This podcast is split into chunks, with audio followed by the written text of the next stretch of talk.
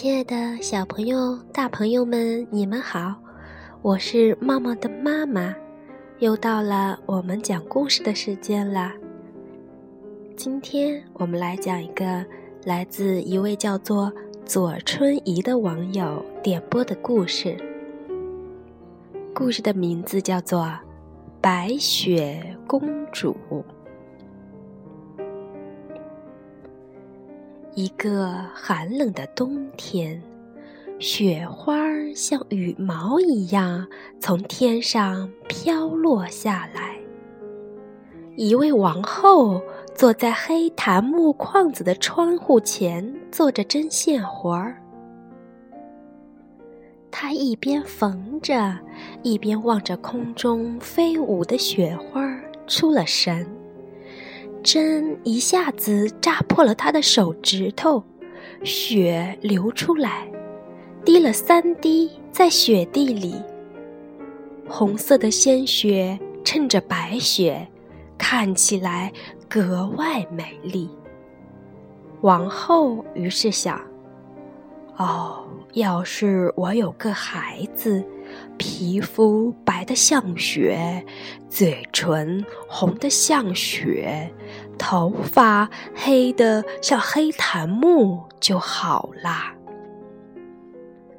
不久，王后生下了一个女儿，果真皮肤雪白，嘴唇鲜红，头发像黑檀木一样黑。因此，这个女儿的名字就叫。白雪。可是生下白雪公主之后，王后就去世了。过了一年，国王娶了一位新王后。她虽然漂亮，但是又骄傲又自负，容不得任何人比她更美丽。她有一面魔镜。每当他走过去照一照，总要问：“镜子，镜子，挂墙上，哪个女人最漂亮？”镜子便回答：“王后娘娘，全国属您最漂亮。”可是，白雪公主慢慢长大了，而且越来越美丽。到了七岁那年，她已经出落得明艳动人，甚至比王后还要美了。一天，王后又问镜子，镜子便回答：“王后娘娘，这里属您最漂亮，可是白雪公主比您漂亮一千倍。”王后大吃一惊。嫉妒的脸都青了，于是他叫来一个猎人，对他说：“把这孩子带进森林里去，把他杀死。我讨厌再见到他。”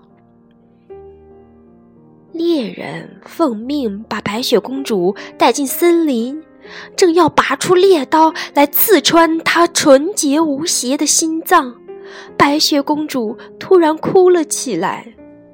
猎人实在不忍心，便对他说：“可怜的孩子，你快跑吧！”可怜的小姑娘一个人孤零零的留在大森林中，心里害怕极了。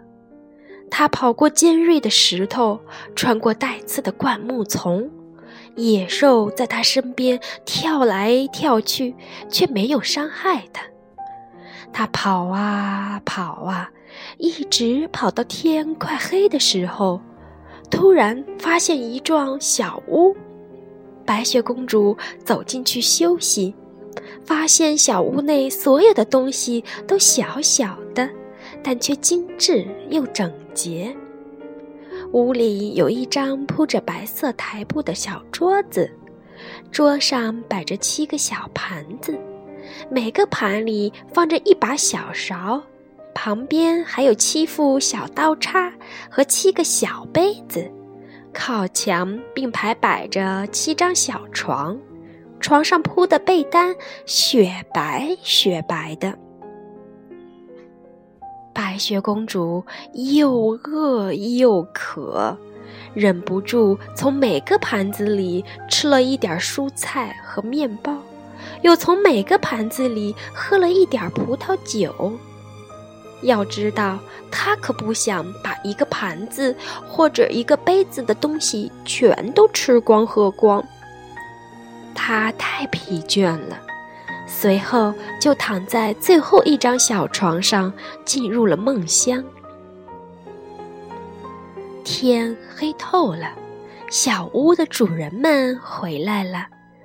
他们是七个小矮人，为了找矿石，他们每天都去山里掘呀挖呀。他们点着七盏小灯，小屋子一下子变得很明亮。这时，他们发现家里来了生人，因为屋里的东西和他们离开时摆放的不一样了。啊，谁坐过我的小椅子？第一个小矮人说：“哦，谁吃过我小盘子里的东西？”第二个说：“谁把我的面包吃掉了一点儿？”第三个说：“谁吃了一点我的蔬菜？”第四个说：“谁用过我的小叉子？”第五个说：“谁用过我的小刀？”第六个说：“谁喝过我杯子里的葡萄酒？”第七个说：“第七个小矮人看了一眼自己的床铺，发现了躺在上面的白雪公主，他一喊：‘啊，这有人！’”其他小矮人全跑过来了，用他们的七盏小灯照着白雪公主，都惊讶地叫起来：“哦，我的天哪，我的天哪，多美丽的姑娘啊！”他们高兴极了，都不忍心唤醒她，便让她在床上继续睡觉。第七个小矮人和他的伙伴合睡，就这样。过了一夜，第二天清晨，白雪公主醒了，他看见七个小矮人，吓了一跳。可是小矮人们却和和气气的问他：“你叫什么名字？”“我叫白雪。”他回答。“你怎么到了我们的屋里？”小矮人们继续问。于是，小姑娘就讲了她不幸的遭遇。小矮人们说：“哦，你要是愿意替我们管家，为我们煮饭、铺床、洗衣服、缝衣服和织毛衣，把房间弄得整整齐齐、干干净净，你就可以留在我们这里。我们不会亏待你的。”好，白雪公主回答：“我愿意。”于是就这样，白雪公主跟七个小矮人生活在了一起。接下来又发生了什么样的故事呢？我们下次再继续接着讲吧。